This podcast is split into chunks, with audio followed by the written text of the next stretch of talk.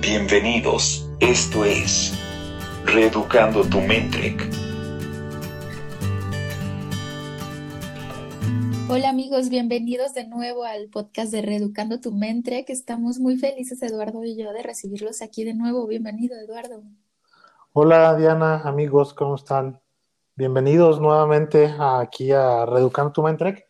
Y pues bueno, el día de hoy con un tema eh, muy interesante, como ya lo, ya lo habíamos comentado, eh, el nido vacío, este síndrome que se va presentando en algunas personas, pero que eh, pues viene bien poder definirlo y poder dar algunas recomendaciones, sobre todo para que podamos estar muy, muy atentos y que hagamos todo lo posible para no presentar como tal el síndrome y que además podamos ir entendiéndolo como una etapa más de nuestra vida no todos llegamos a, experimentar este, este síndrome, pero es probable que todos tengamos ciertos factores que nos ayuden a predisponerlo. Entonces, el día de hoy, nuestra compañera Diana y un servidor, desde la TREC, desde este enfoque que manejamos nosotros, pues vamos a ayudarles y a platicarles un poquito más de esto.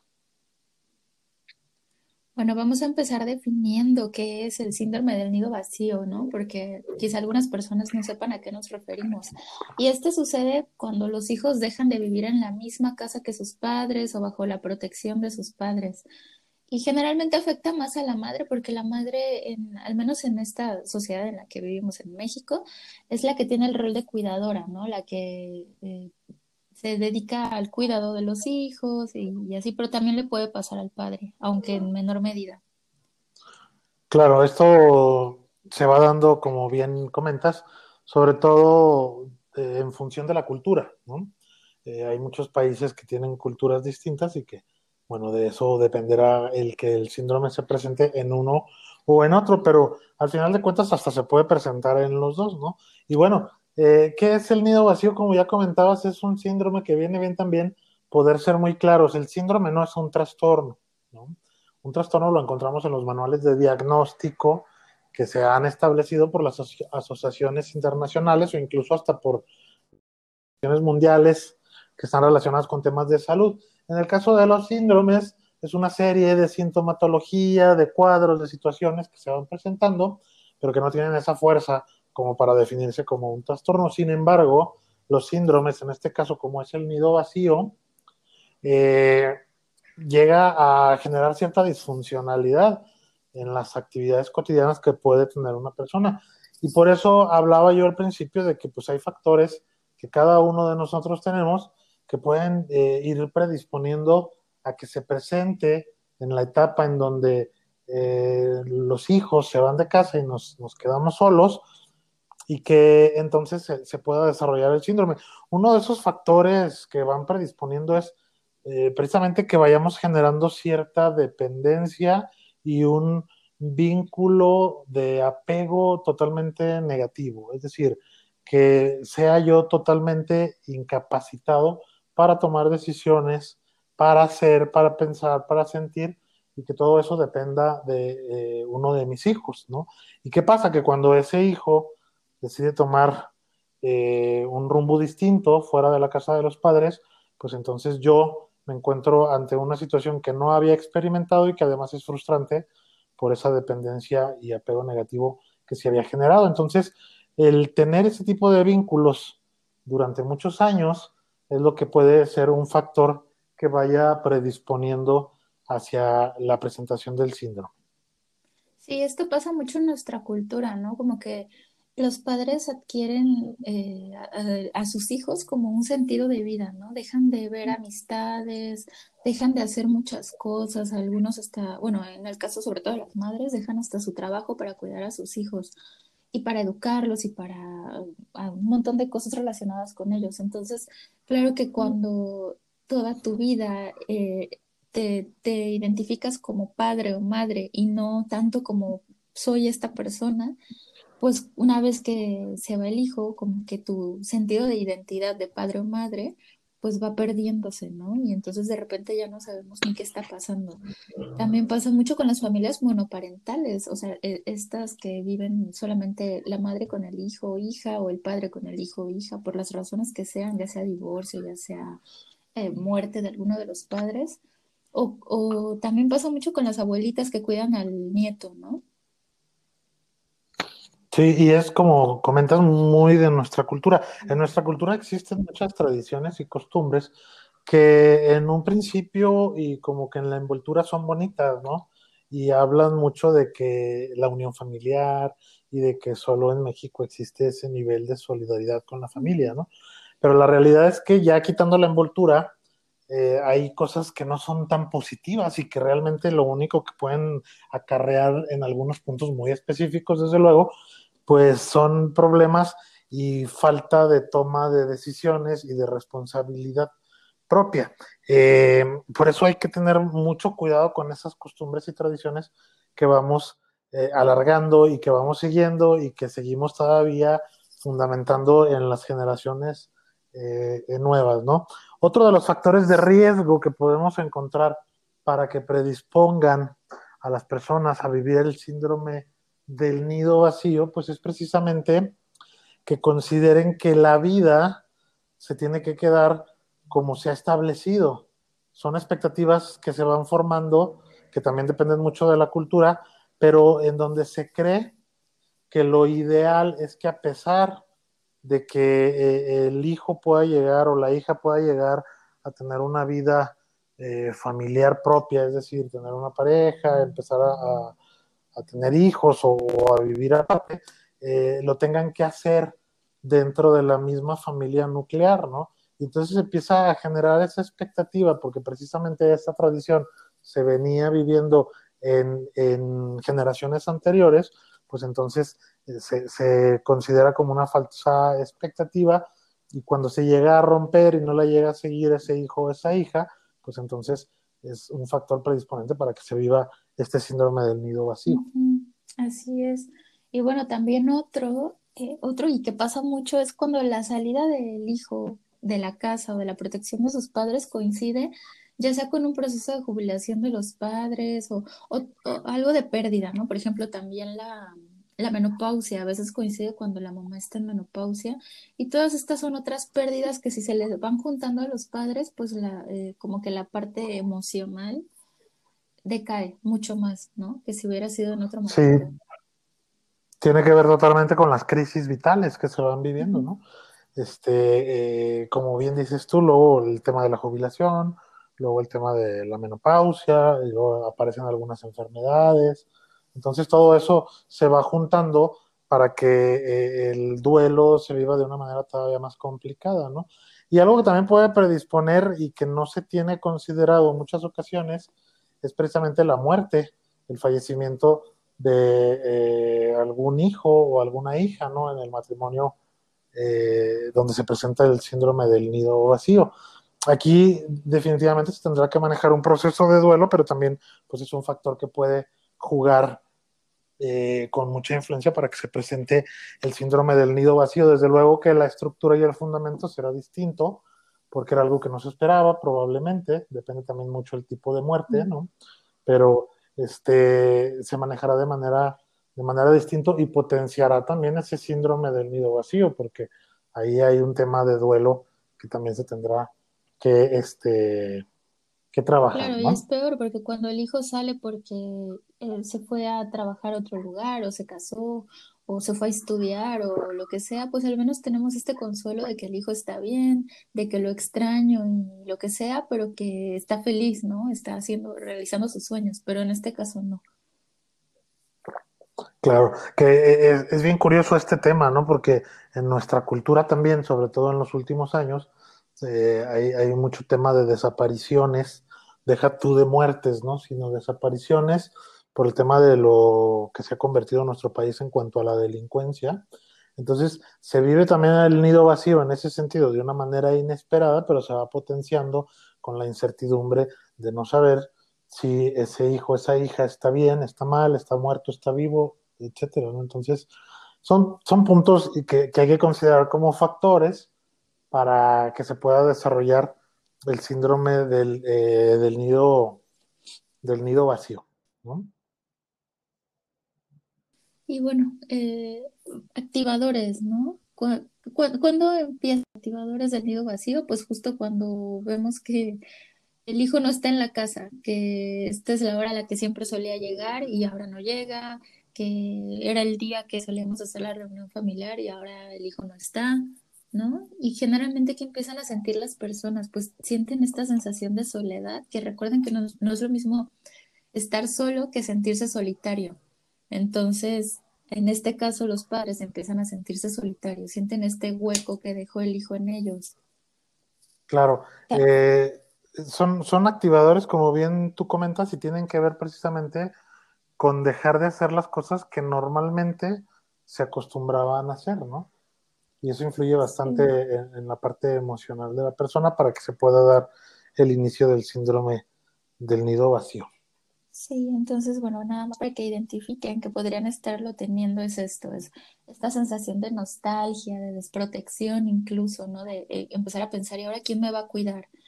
Em, de, de, abandono, eh, a veces incluso estamos enojados, ¿no? Enojados con el hijo por haberse ido y, y puede parecer, no sé, puede parecer egoísta o alguna de estas calificaciones que luego ponemos, pero la realidad es parte del proceso. Claro, es el ciclo, es el ciclo vital. Eh, ahorita me llamó la atención cuando dices, ahora quién me va a cuidar, pero también hay personas, papás, mamás, que están eh, sufriendo ese dolor porque es ahora a quién voy a cuidar, ¿no? Así también, es. O sea, también se puede dar hacia la otra, hacia el otro sentido. Pero como decíamos, es parte del ciclo vital, ¿no? ¿Qué es el ciclo vital? Pues precisamente ese camino que todas las personas vamos siguiendo desde que nacemos. Es decir, vamos viviendo etapas que algunas representan alguna crisis, que también se consideran como crisis del ciclo vital, es decir, donde vamos pasando y dejando una etapa para entrar, eh, iniciar y, y, desarrollarnos en otra. Lo vemos constantemente en la vida de cualquier persona, ¿no? Está el nacimiento, desde luego, se da la niñez, ¿no? Eh, el ciclo vital de la familia en ese sentido es donde los hijos empiezan a entrar a la escuela, ¿no? Eh, el niño se hace adolescente, posteriormente se hace adulto, estudia una carrera, consigue un trabajo, lo que sea, ¿no? Y eh, posteriormente se da el formar su propia familia y es precisamente en donde aparece después eh, esta etapa de que deje la casa de la familia nuclear. Y eso precisamente pues, representa otra etapa en el ciclo vital. Entonces, si empezamos a verlo de una manera normalizada, como una etapa más, como una crisis más, como las que he vivido, de entrar a la escuela, de pasar de ser niño a adolescente, de pasar de ser adolescente a adulto, de no tener tantas responsabilidades o responsabilidades importantes, a como adulto tener responsabilidades más importantes y de más peso, pues lo mismo pasa con esta etapa en donde los hijos dejan el hogar. Representa otra crisis en donde habrá cosas que ya salen de lo acostumbrado, pero que de alguna manera representan precisamente otra etapa más. Llega a ser un tanto más sensible porque cada vez se acerca más de manera natural a lo que sería el fin del ciclo vital, que es la muerte, ¿no? Luego eso también va potenciando el sentimiento de que cada vez está más cerca el fin de la existencia. Sin embargo, bueno, como lo estoy diciendo, una etapa más del ciclo de vida. Evidentemente hay que tomarlo con mucha filosofía. No vamos a decir que no se debe de sentir tristeza, sin embargo, lo que sí tenemos que decir es que a pesar de la tristeza, a pesar de lo incómodo que pueda llegar a ser, tenemos que ser funcionales. Así es. Bueno, ¿y qué recomendaciones podríamos darles a las personas que identifiquen que están teniendo este síndrome, Eduardo? Bueno, primero que nada, eh, precisamente relacionado con el ciclo vital, yo creo que viene bien normalizar todo eso que estoy experimentando cuando los hijos están dejando ya el hogar de la familia nuclear, ¿no? Y me refiero a lo que experimento en temas situacionales, como lo que decíamos, quién me va a cuidar y a quién voy a cuidar, ¿no? A quién le voy a dar un desayuno, a quién le voy a dar una comida, a quién le voy a decir cómo te fue, ¿no? ¿En qué te puedo ayudar? pero también hay que normalizar lo que se siente precisamente eh, hace ratito tú decías, ¿no? Empezar a identificar la diferencia que existe entre los conceptos de ser solitario a tener sentimientos de soledad. La realidad es que, pues sí, va a haber sensaciones de soledad y tiene toda la lógica. Ya no está quien me acompañaba en algunos momentos del día. Sí. Pues claro, hay momentos de soledad. Entonces, como que ir normalizando todos esos puntos es una primera recomendación que, que puedo hacer precisamente potenciándola con la normalización de que es ahora la etapa que sigue en mi vida y que tengo que vivir. Sí, justo es dejarnos sentir el dolor del duelo, ¿no? Hablabas tú de un duelo y realmente esto es un duelo, entonces vamos a pasar por etapas como la negación, eh, como la tristeza, como el enojo del cual hablaba yo hace rato, y está bien, no, se, no, o sea, no pasar a sentirnos ahora culpables por estar enojados con el hijo por haberse ido, ¿no? O por estar tristes eh, cuando debería yo estar feliz. Realmente no, esto es parte de y de ahí podemos empezar a, reconstruir mi vida, ¿no? Porque también cuando, cuando está el síndrome del nido vacío es porque dejamos atrás muchas actividades, muchas amistades, mucha, mucho de nuestro sentido de vida propio, muchos eh, proyectos quizá, y ahora puedo empezar a reconstruir mi vida, puedo empezar a voltear y ver la parte buena, no solamente lo que perdí, que sí, hay que verlo, pero también que gané, ¿no? Quizá gané más dinero porque ya no le tengo que dar a mi hijo, gané más tiempo, gané más libertad, gané un cuarto en el cual puedo hacerme un estudio. Sí, y es complicado, ¿no? Porque nosotros tenemos tendencia a regularmente ver más hacia lo negativo, hacia lo que se pierde, que como bien comentas tú, a lo que se gana. Y para eso pues necesitamos estar practicando, necesitamos realmente empezar a quitarnos esos pensamientos irracionales que nos van llevando hacia lo negativo y esforzarnos con algunos ejercicios como los que ya hemos comentado en algunos otros episodios, que nos ayuden a realmente ver efectivamente que hay cosas positivas que se van ganando. Cualquier cosita se gana, tengo más tiempo para mí, eso es un hecho, no es una mentira no es mentirnos, realmente tienes más eh, tiempo para ti, realmente tienes más espacio para ti, puedes, eh, si es que es una pareja, puedes tener más tiempo para estar con tu pareja. Eh, en fin, se trata de buscar, de focalizarnos desde luego en lo positivo, pero que no se confunda esto como una mentira. Estamos apegándonos totalmente a la realidad y a lo lógico, que es precisamente lo que promovemos Diana y yo como psicólogos apegarnos a lo lógico, a lo real y a lo funcional. Sí, justo esto que hablas de pensar diferente es algo que desde la TREC recomendamos mucho, ¿no? A veces eh, los padres ven el que los hijos hayan ido de la casa como una especie de divorcio y el recordar que el hecho de que ya no vivan en la misma casa no significa que ya no sean padre o madre e hijos, creo que también puede ayudar mucho al consuelo, porque no significa que, que, ya no les voy a hablar, que ya no voy a saber nada de ellos, ¿no? Yo puedo seguir teniendo comunicación con ellos y eh, en realidad puede ser una comunicación diferente en la cual ya no tengo que gastar energía mental en ver qué hace mi hijo, mi hija, dónde está, con quién y preocuparme por esas cosas. Puedo empezar a generar una dinámica más de adulto a adulto, ¿no? Eh, claro, se necesita mucha conciencia racional pero se puede lograr y depende de nosotros. Eso es lo más interesante, que no dependemos de nadie más para poder eh, tener ese tipo de conciencia y ese nivel de pensamiento racional. Claro, todo necesita un esfuerzo y no va, esto no es magia y no es divinidad que nos va a caer un rayo y ya de un momento a otro vamos a poder pensarlo así. Necesitamos practicarlo y no nos va a salir a la primera ni a la segunda. Tenemos que estar insistiendo en sí, eso. Sí, sí, o sea, practicar la forma de pensamiento racional. Eh, y sobre todo pasar de nuestra dinámica de cuidador o de cuidado a un consejero más, ¿no? Un amigo más. Que cuando el hijo ya es independiente ya no tenemos que hacer el papel de padre o madre. Eh, ya podemos empezar a, a tener esta complicidad, a ser más amigos. Claro, eh, y es precisamente con lo que comentabas de lo que se gana, ¿no? Sí, eso es parte de lo que se gana. También algo que pueden hacer es empezar a generar nuevas ocupaciones. Yo recuerdo cuando salí de mi casa, mi mamá aprendió a hacer tapicería, aprendió a hacer sandalias, aprendió a hacer, em, no sé cómo se llama, pero como cierto tipo de decoración. Entonces esto es algo que en lo cual pueden vaciar mucho la mente también, ¿no?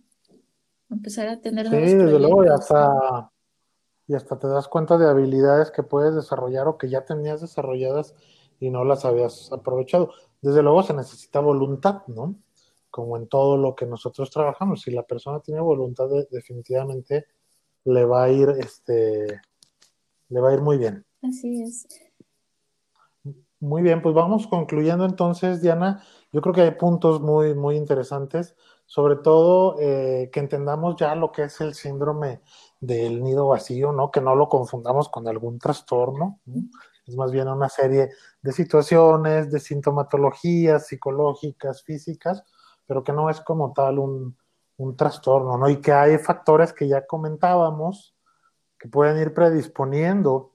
Entonces hay que tenerlos muy claros para que nosotros vayamos generando ese mismo control. Sí, sobre todo lo que más podemos hacer para evitar o para controlar el hecho de caer en esto es el prevenir y hacernos a la idea de, de, soltar a los hijos poco a poco, ¿no? Desde antes de que llegue el momento de que se tengan que ir porque así no se siente el cambio tan radical. Poco a poco yo, eh, a ver, no es el mismo cuidado el que necesita un bebé, un niño de dos años, que el que necesita a nuestro hijo adolescente, que el que necesita ya nuestro hijo que está en la universidad. Entonces, justo ir teniendo esta distinción, el irlo soltando cada vez más, eh, que si no llega a la casa no me, no me voy a, a, volver loca, ¿no? Pensando en dónde está, porque en algún momento no va a llegar a la casa.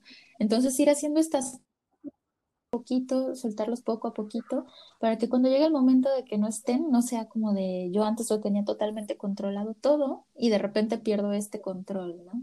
Y no hablo del control como algo negativo, pero más bien como algo que no es funcional. Exacto. Muy bien. Eh, pues vamos entonces diciendo nuestras redes, Diana. Sí. Bueno, a mí me pueden encontrar en www.trekmexico.com. Estoy también en Instagram como Trek México y en Facebook como psicóloga Diana Yunes. Ok, a mí también me encuentran en Facebook y también me encuentran en Instagram como psicólogo Eduardo de la Cruz. Página web www.eduardodelacruz.com. Y bueno, pues nos despedimos entonces. Vamos a cerrar con este episodio de hoy que creo que es muy interesante.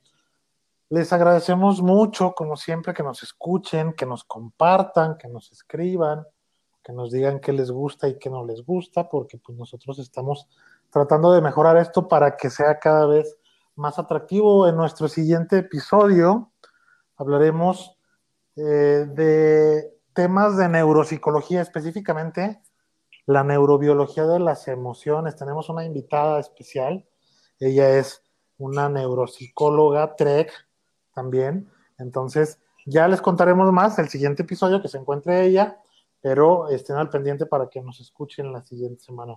Diana, muchas gracias, nos vemos la siguiente gracias, semana. Gracias Eduardo y gracias a todos por escucharnos. Hasta la semana que viene.